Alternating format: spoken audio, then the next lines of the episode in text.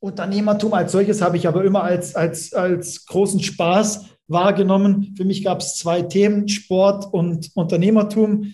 Habe ich immer schon beides mit Leidenschaft betrieben. Äh, in einer ganz frühen Phase angefangen als kleiner Junge irgendwelche Dinge zu verkaufen, zum Beispiel Nüsse zu sammeln im Garten, die aufzubereiten und die dann an die Nachbarschaft und an der Straße zu verkaufen und, und lauter solche Geschichten. Ja. Ich bin schon sehr, sehr früh gerne auf dem Flohmarkt gewesen, habe für irgendwelche Leute, wenn ich meine Sachen verkauft hatte, ihre Sachen dann weiterhin verkauft, bis die zu Ende waren. Da ging es mir gar nicht so ums Geld, sondern einfach ums Verkaufen, dann äh, dieses Gefühl eines erfolgreichen Abschlusses zu genießen. Bei ihm geben sich erfolgreiche Persönlichkeiten die Klinke in die Hand. Er fühlt ihnen auf den Zahn in lockeren und spannenden Gesprächen. Die Bio. Jede Woche neu, jede Woche anders. Und hier ist Dimitri Kutusakis. Tag aus der schönsten Stadt Deutschlands. Ähm, mein Gegenüber wird das nicht so gern hören. Ähm, heute zu Gast bei mir Laurent Burkhardt. Laurent, schön, dass du da bist. Servus, Dimi. Du, ich mache eine kurze Intro zu dir. Ergänz gerne. Äh, bei dir ist die Liste ja doch etwas länger. Bist eingestiegen in euer Familienunternehmen, äh, das es ja auch schon seit 1933 gibt. Vorher aber auch schon erfolgreich unterwegs gewesen mit eigenen Gründungen und auch Exits. Das eigentlich Erstaunliche dabei ist, heute sind es über zehn Companies, die du mitleitest, mitführst in den verschiedensten Branchen allen voran natürlich im Sport und Fußball, aber auch in der Vermögensverwaltung, Immobilienverwaltung, im Gesundheitswesen und, und, und. Ja, warum will ich das alles aufzählen? Du bist erst 29 und trotzdem hast du das alles schon in deiner Vita stehen und, und äh, treibst einige Projekte voran. Erste Frage an dich, die stelle ich jedem meiner Gäste. Was bedeutet für dich Erfolg? Äh, gleich eine schwere äh, ja. Frage zum Start. Was bedeutet für mich Erfolg? Ja, für mich geht es in erster Linie darum, Dinge zu machen, die, die Spaß bringen und von, von denen man eigentlich schon, schon immer geträumt hat. Ja, vor allem geht es mir darum, Träume zu catchen, die tatsächlich in der, in der frühen Lebensphase in der Kindheit entstanden sind und diese dann anzureichern mit Erfahrungen von Leuten, die man kennenlernen darf auf dem Lebensweg, äh, von denen man was mitbekommt, von denen man was lernt. Das sind für mich die tatsächlichen Erfolge. Und dann Geschichten zu schreiben, gemeinsam mit Menschen, die, die man vielleicht prägt, die dann vielleicht äh, ja, erfolgreich werden, die man begleitet hat. Das sind die, realen Erfolge, aber natürlich auch wirtschaftliche Erfolge im, im Geschäftsleben sind feierbar. Äh, gibt es ganz viele Themen, die ich dann tatsächlich als Erfolg bewerten würde. Jeden Tag gibt es eigentlich kleine Erfolge. Ähm, du, hast, du hast die zweite Frage auch schon be beantwortet, ob Erfolg für dich auch schon immer dasselbe war, ob du in, in jungem Alter ähm, äh, gleich darüber gedacht hast. Bei dir ist es ja nochmal eine Ausnahmesituation. Du kommst aus einer Unternehmerfamilie, einer der größten ähm, Family Offices Deutschlands, wenn ich nie, mich nicht irre. Was hatte das für Auswirkungen auf dich, auf deine Jugend, auf deine Schulzeit? Also äh, ich glaube, wir gehören nicht zu den größten äh, in Deutschland äh, als Familienunternehmen, aber sicherlich als äh, zu, zu, zu, einer nicht unrelevanten Größe. Natürlich hat so etwas Einfluss auf einen, ja, die die jeweilige Geschichte prägt und natürlich auch das Elternhaus, ja, die Menschen, die da reinkommen, die man beim Abendessen vielleicht äh, sprechen hört. Das war etwas, was ich als Kind schon gerne gemacht habe, dass wenn meine Eltern äh, Abendessen Gäste hatten und, und mein kleiner Bruder und ich, vielleicht auch andere Kinder, dabei waren zum Essen und dann meistens aufgesprungen sind und irgendwie gespielt haben oder später vielleicht äh, äh Filme geschaut haben, bin ich oft gerne ähm, im Esszimmer bei uns zu Hause im Raum geblieben, entweder am Tisch oder habe mich aufs Sofa gelegt und habe einfach zugehört, äh, was, über was dort gesprochen wurde, welche Themen präsent waren. Ähm, und da sind auch viele Leute aufgetaucht, die heute in meinem Berufsleben immer noch präsent äh, sind. Zum Beispiel Dr. König ist jemand, Aufsichtsrat bei vielen kleineren börsennotierten Unternehmungen, der damals schon immer zu Gast bei uns war und jetzt zum Beispiel den letzten größeren Exit 2017 bei uns von Vitanas und Pflegen und Wohnen direkt begleitet. Den kenne ich eben aus dieser Zeit. Und jetzt arbeitet man, ja, ich will nicht sagen auf Augenhöhe miteinander zusammen, aber ist doch immer wieder im Austausch, auch inhaltlicher Natur. Das, das sind schöne Begegnungen. Davon kann ich natürlich jede Menge aufzählen. In meinem ganz persönlichen Fall war es darüber hinaus so, dass mein Vater in der frühen Phase im Familienunternehmen dabei war. Mein Opa in seiner Generation ähm, aber entschieden hat, dass es einen konkreten Nachfolger geben soll in der Generation meines Vaters, die dann eben nicht mein Vater war, sondern, sondern mein Onkel, der auch sehr, sehr erfolgreich die letzten Jahre das Familienunternehmen geführt hat und auch immer noch führt. Hm, also da war auf jeden Fall die Entscheidung meines Großvaters sicherlich nicht die falsche, aber trotzdem gehören so, zu so einer äh, Entscheidung dann natürlich auch innerhalb einer Familie gewisse Verletzungen, äh, die einen dann prägen. Und ich wurde sicherlich äh, auf eine gewisse Weise dadurch geprägt, dass mein Vater diese Enttäuschung im eigenen Familienunternehmen, vielleicht nur die Nummer zwei zu sein, dann verarbeiten musste, aber trotzdem seinen Weg erfolgreich gegangen ist, auch als Unternehmer Vorstand war von der Nexus AG, ein IT-Unternehmen aus Villingen-Schwenningen, was in den letzten Jahren einen sehr, sehr tollen Weg gegangen ist und das, glaube ich, schon auch mitgeprägt hat. Und das war, war sicherlich auch etwas, was mich irgendwo geprägt hat in der Art und Weise, wie ich unterwegs bin. Ähm, ja. Ja, sehr ausführlich geantwortet. Da hast du auch schon einige Folgefragen mit beantwortet. Hast du es denn in, de, in der Zeit, in der du herangewachsen bist, vor allem dann auch ja, als, als du für dich auf der Suche nach dem, was, was du machen willst, äh, hast du das immer nur positiv wahrgenommen oder war der Druck manchmal auch so groß, der auf dir lastet, dass du gesagt hast, lieber doch keine Unternehmerfamilie, wenn ich es mir aussuchen könnte? Nee, das habe ich nie gedacht, ja, weil man natürlich privilegiert äh, groß geworden ist. Aber natürlich hat, hat, hat so etwas auch Schattenseiten. Ja. Also ich kenne es, seit ich ein kleiner Junge bin, wie sich Neid anfühlt. Ja, da ist man immer auch schon so groß geworden. Ich glaube, bei uns war es vor allem meine Mutter, die darauf geachtet hat, Dinge teilweise auch nicht nach außen zu tragen, weil sie sehr darüber nachgedacht hat, welche Wirkung äh, manche Themen auf Mitschüler und so weiter haben. Ja, das, ich kann mich an lange Zeiten erinnern, wo mein Vater, meinen kleinen Bruder und mich, wenn er uns manchmal zur Schule gefahren hat, aber wir konnten auch laufen, weil wir in unserem Heimatort zur Schule gegangen sind, äh, oft eine Straße weiter vorne rauslassen musste, weil meine Mutter nicht wollte, dass mein Vater uns mit einem entsprechenden Auto äh, mit dem er weitergefahren ist, vor der Schule raus. Was war es für eins? das waren verschiedene, ja. Äh, das Spezielle, ja, will ich jetzt nicht sagen. Ja. Okay, okay. Auf jeden Fall war das, war, war, war, das, war das so ein Thema, was mir im Kopf geblieben ist. Das war sicherlich so ein bisschen so ein Setback, dass, egal wo man war, ob es beim Fußball oder sonst wo, hat es natürlich immer auch eine gewisse Rolle gespielt auf andere Leute. Das hat man teilweise auch gespürt. Ich glaube, meine, meine Eltern haben das in unserem Fall sehr, sehr gut gemacht ähm, wie, wie, wir mit diesen, wie, wie mit diesen Themen umgegangen wurde. Das war zum Beispiel bei mir zu Hause auch nicht so, dass es wirtschaftlich immer alles perfekt lief. Also wir haben immer in einem großen Haus gewohnt. Ja. Mein Vater hatte meistens ganz schöne Autos. Trotzdem gab es Phasen, auch bei uns zu Hause, wo, wo Existenznöte da waren, äh, auch bei meinen Eltern, vor allem ähm, auch mütterlicherseits. Äh, die, ob die immer berechtigt waren oder nicht, das steht auf einem anderen Blatt Papier, aber auf jeden Fall kannte man schon das Gefühl, Unternehmertum als solches habe ich aber immer als, als, als großen Spaß wahrgenommen. Für mich gab es zwei Themen, Sport und Unternehmertum. Habe ich immer schon beides mit Leidenschaft betrieben. Äh, in einer ganz frühen Phase angefangen als kleiner Junge, irgendwelche Dinge zu verkaufen, zum Beispiel Nüsse zu sammeln im Garten, die aufzubereiten und die dann an die Nachbarschaft und an der Straße zu verkaufen und, und lauter solche Geschichten. Ja. Ich bin schon sehr, sehr früh gerne auf dem Flohmarkt gewesen, habe für irgendwelche Leute, wenn ich meine Sachen verkauft hatte, ihre Sachen dann weiterhin verkauft, bis die zu Ende waren. Da ging es mir gar nicht ums Geld, sondern einfach ums Verkaufen, dann äh, dieses Gefühl eines erfolgreichen Abschlusses zu genießen. Ja, du hast ja auch schon sehr, sehr jung Verantwortung übernommen und wolltest die ja auch. Wie wichtig ist denn dabei eine ausgeprägte Menschenkenntnis? Ist sie überhaupt wichtig? Und wenn ja, ähm, ja, wie, wie hast du die erlernt?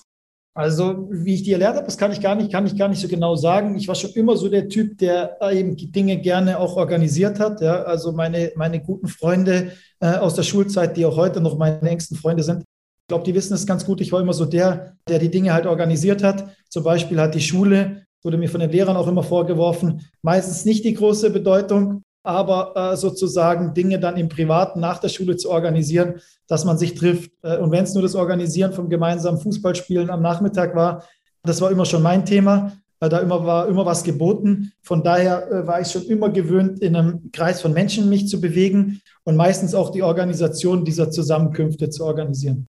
Jetzt hast du ja vorher auch schon die Missgunst so ein bisschen angeschnitten. Hast du denn da auch früh erkennen können, wenn, wenn dir jemand eigentlich nicht immer was Gutes wollte oder ähm, ja, was mit dir zu tun haben wollte, weil er eben äh, an dem profitieren will, wie du lebst.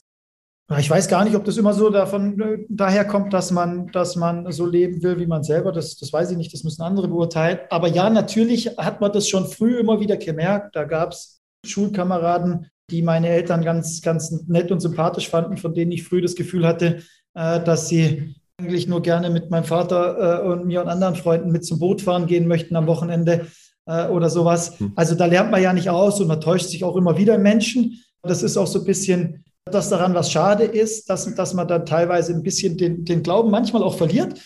Aber das ist auch so eine der Herausforderungen, die, die ich für mich immer wieder äh, mir selber stelle. Heutzutage spiegelt das mir dann meine Frau auch wieder, die dann sagt, hey, äh, verliere da nicht den Glauben an das Gute im Menschen und bleib weiter so, wie, wie du bist und geh positiv auf die Menschen zu.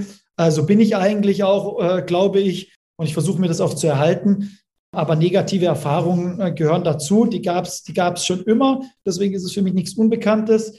Und die gibt es auch heute noch. Aber es gibt auch ganz, ganz viele tolle Begegnungen. Ähm, jetzt habe ich meine Frau schon angesprochen. Wenn dann jemand in dein, in dein Leben irgendwann kommt, der das vielleicht nicht immer schon so kannte und du das dann bei dem miterlebst, auch diesen Prozess, das, das, damit dann umzugehen, das ist dann, das führt dir das sicherlich dann nochmal äh, vor Augen.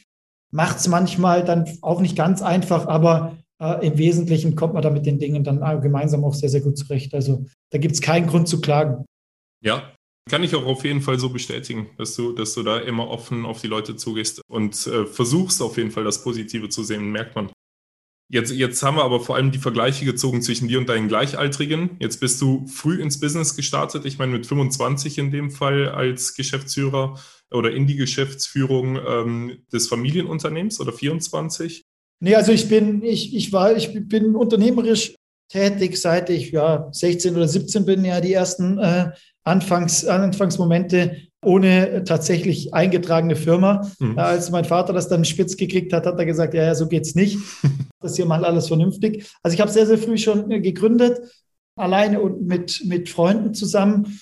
Bin wie du richtig gesagt hast, dann relativ früh auch äh, ins Familienunternehmen gekommen, im Frühjahr 2015, aber da äh, auf keinen Fall als Geschäftsführer und auch mhm. nicht so, dass, dass das jetzt irgendwie garantiert war, dass man in diese, in diese Rolle rutscht. Mhm. Ja, es war so, dass, dass die, dass die äh, Ideen meines Onkels mir gefallen haben, dass ich natürlich äh, seinen Weg bewundert habe und dass er einfach auf mich zukam und, und das Gespräch gesucht hatte. Und dann haben wir beide festgestellt, dass das, dass das gut passt. Ja, und er hatte schon Ziele, die dann auch zu meinen gepasst hatten.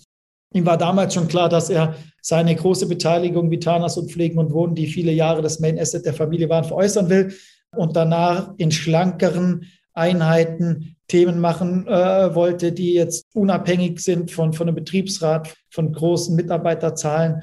Und das hat einfach gut zu dem gepasst, was ich mir vorgestellt habe. Und äh, ja, diesen, die, diesen Weg zum Geschäftsführer in der eigenen Organisation musste ich mir dann aber trotzdem erarbeiten und ihm dann auch zeigen, dass das, was ich woanders vielleicht schon mal in kleineren Teilen in der frühen Phase angedeutet oder vielleicht auch in Teilen schon nachgewiesen habe, dann auch bestätigen. Und das kam dann auch so.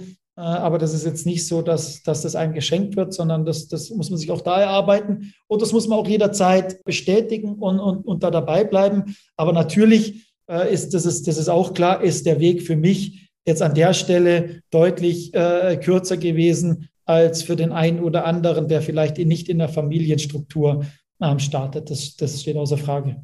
Okay. Gab es denn auch Momente, in denen dein junges Alter dir von Nachteil war?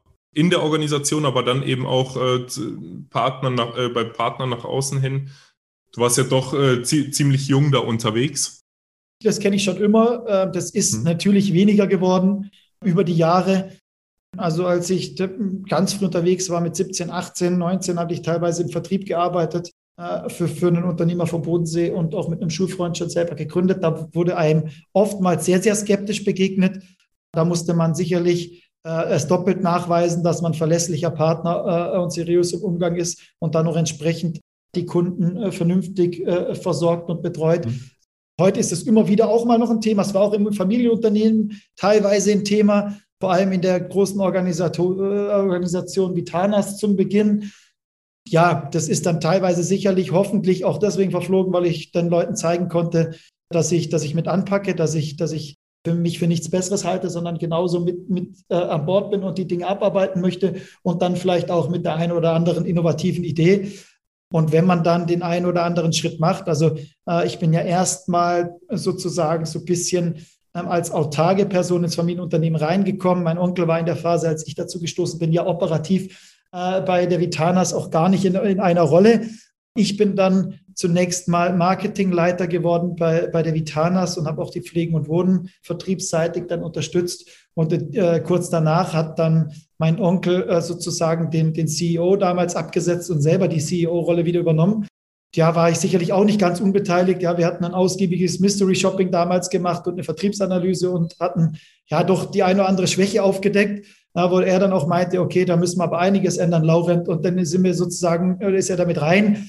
Aber dann gab es natürlich auch viele andere wichtige Leute um ihn herum. Die Frau Eilers ist heute noch mit bei uns dabei. Äh, neben ihr gab es drei weitere Gebietsleiter dann für das operative Geschäft bei Vitanas. Heute ist sie Geschäftsführerin für den Healthcare-Bereich bei uns. Äh, die haben dann sicherlich noch einen viel größeren Impact darauf gehabt, dass die Vitanas damals aus einem defizitären Ergebnis innerhalb von 18 Monaten vernünftig profitabel wurde und wir auch relativ schnell einen vernünftigen Exit hinlegen konnten. Aber ich glaube, auch ich mit, mit meiner Marketing- und Vertriebsarbeit hatte einen gewissen Einfluss, zumindest äh, bescheinigen mir die Leute aus der damaligen Zeit das so. Und wir haben auch glücklicherweise zu den Leuten und ich vor allem zu dem Team von damals noch einen sehr, sehr guten Draht. Äh, das äh, war vor allem ein sehr, sehr weibliches Team, mit dem ich mich äußerst gut verstanden habe. Und das war auch nicht nur ein lachendes Auge, dass der Exit gut geklappt hat, sondern es war auch traurig, diese Leute dann irgendwo äh, zurückzulassen. Am liebsten hätte ich sie alle mitgenommen. Aber in der neuen Struktur, wie wir sie jetzt heute haben, hat es dann halt keinen Sinn gemacht. Und deswegen glaube ich auch, dass jetzt für die Vitanas äh, unter dem Eigentümer Oak Trees ganz gut läuft. Zumindest bekomme ich das so mit und hoffe, dass es auch weiterhin so läuft. Du hast es ja selbst schon angesprochen, dass du eine gewisse Begabung mitbringst in Sachen Innovation äh, und auch einiges an Drive und Motivation äh, von Grund auf mitbringst. Wo holst du dir die Motivation her? Gibt es da irgendwas, äh, das dich besonders inspiriert? Wo ich die Motivation herhole, kann ich gar nicht so genau sagen. Also ich habe einen tiefen äh, Antrieb in mir, dass ich immer gewinnen will, äh, dass, dass, dass, ich, dass ich nach Erfolg lechze. Äh, das ist tief verankert. Ich glaube, das kommt vor allem aus dem Sport. Ja, das sind auch mhm. so die hauptsächlichen, vielleicht sogenannten Inspirationsquellen für mich. Aber mittlerweile sind es natürlich auch viele Unternehmer, andere Leute, die man dann verfolgt und von, von denen man sich inspirieren lässt. Aber der Sport hat immer eine große Rolle gespielt und auch dieser Team Spirit, den man vor allem im Mannschaftssport äh, früh gelernt hat, den, den versuche ich immer mitzunehmen, weil der einfach, einfach auch das ist, die, was mir nahe liegt, was meiner Persönlichkeitsstruktur gut entspricht und Spaß bringt. Ja, und deswegen äh, denke ich immer in Teams mhm. äh, und das, das wird sich, glaube ich, auch nie ändern.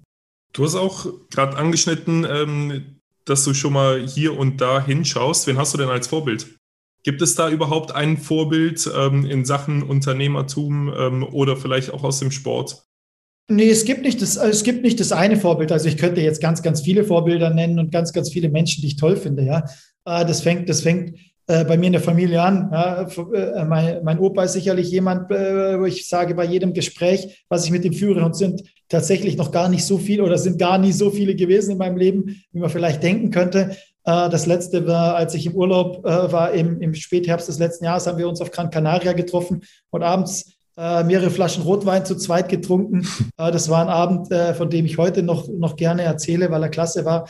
Ähm, dann mein Onkel, ja, von dem ich viel mitnehme. Mein Vater auch, ja, vor allem auf der menschlichen Seite, jemand, der für mich auf jeden Fall ein Vorbild ist, weil er äußerst sozial ist ähm, und dann, dann natürlich im Sport. Ja, ich denke, die meisten Leute haben äh, im, im, Lockdown letztes Jahr die Dokumentation über Michael Jordan gesehen. Das war etwas, was mich äh, total fasziniert hat, weil jemand wie Jürgen Klopp ist total fesselnd.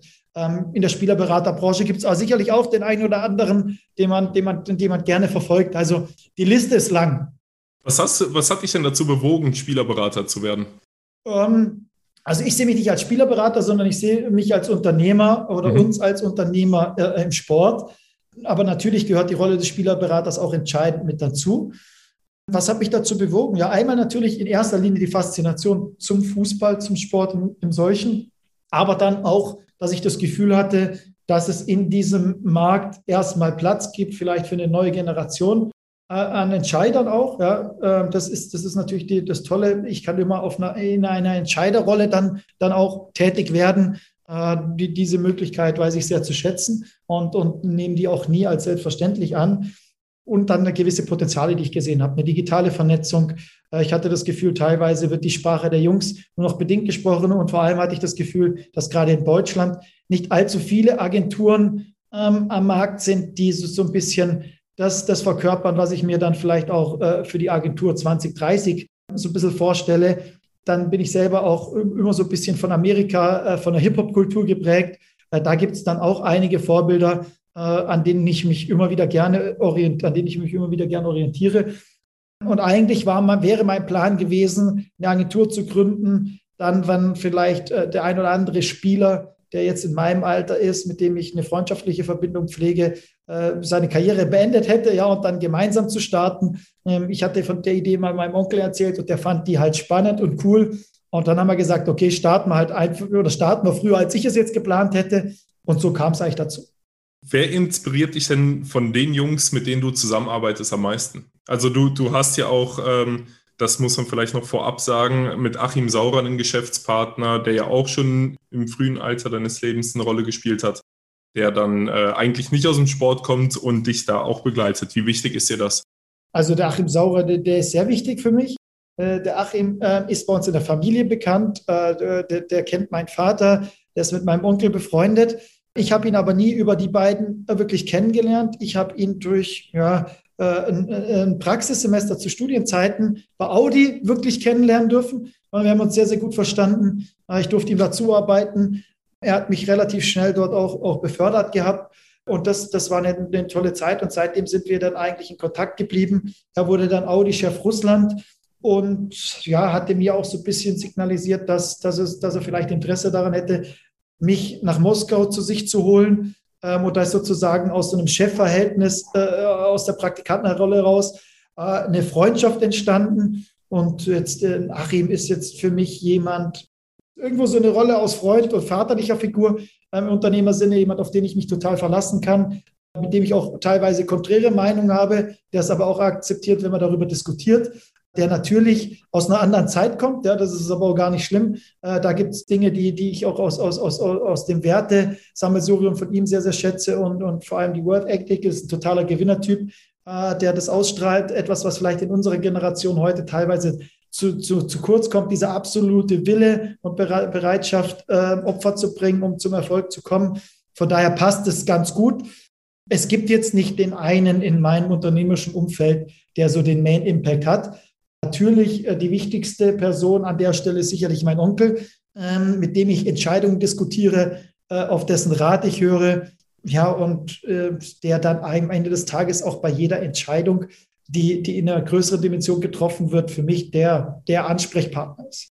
Okay, ähm, jetzt, jetzt nochmal etwas mehr rückblickend betrachtet. Was würdest du ganz anders machen?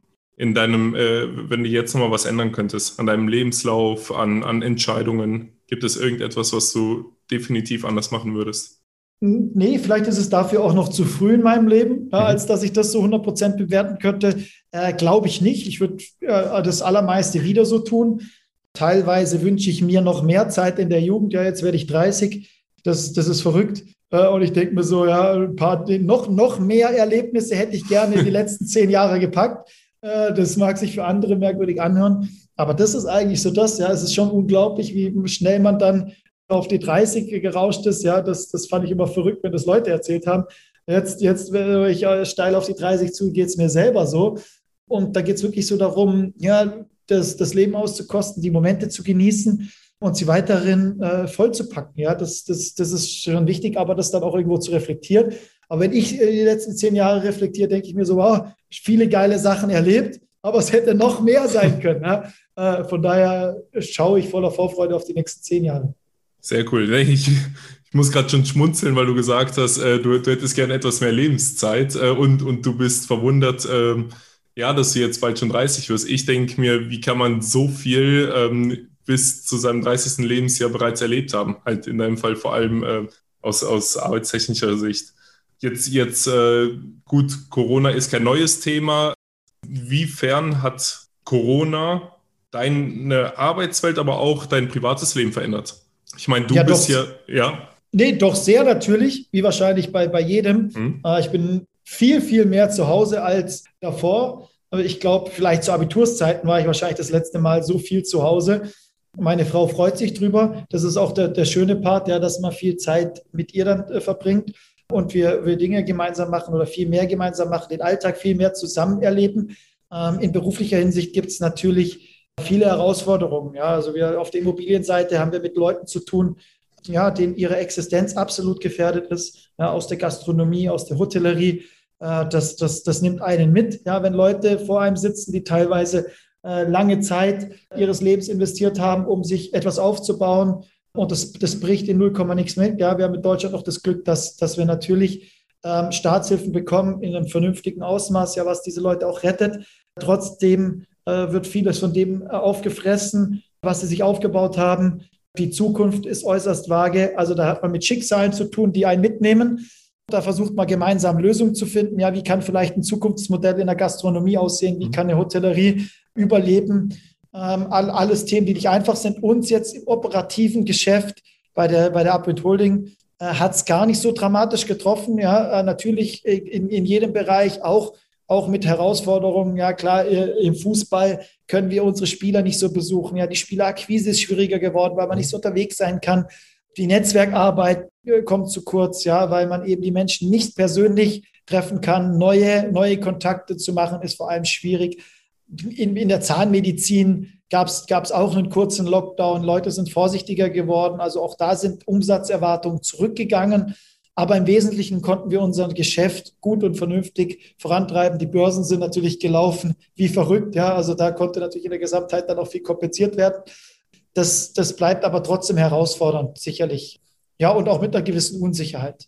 Jetzt gibt es hier schon die ersten Erfolgsmeldungen. Das, äh, der Impfstoff wird erfolgreich verabreicht, äh, soll jetzt sogar vor Übertragungen schützen und so weiter. Denkst du, das Leben, so wie es war, wird es äh, nochmal geben, auch ohne Virus? Oder haben sich jetzt schon sehr viele an das Remote Work gewöhnt, mehr zu Hause zu sein, Homeoffice? Was ist da deine Einschätzung? Also, also ich hoffe es doch, ja, weil mir hat die alte Welt sehr, sehr gut gefallen. Nichtsdestotrotz kann man ja die positiven Dinge mitnehmen, die jetzt dann auch die Corona-Krise vielleicht nochmal beschleunigt haben. Zum Beispiel dieses Remote-Arbeiten. Ich glaube, das ist, das ist klasse, dass es das gibt, dass es den Leuten auch noch mehr Freiheit gibt, von egal wo auf der Welt zu arbeiten. Da, davon bin ich ein totaler Verfechter. Mich interessiert überhaupt nicht, wo Mitarbeiter von uns sitzen. Ja, solange sie committed sind, solange sie äh, sich, sich engagiert zeigen und, und einfach Gas geben, spielt es für mich gar keine Rolle. Ich finde halt gar nichts davon, irgendwelche Menschen in irgendwelchen Büros zu fesseln. Auch wenn mir der, der äh, Raum Büro als solches auch was gibt, ja, das Zusammenkommen. Und das finde ich auch spannend.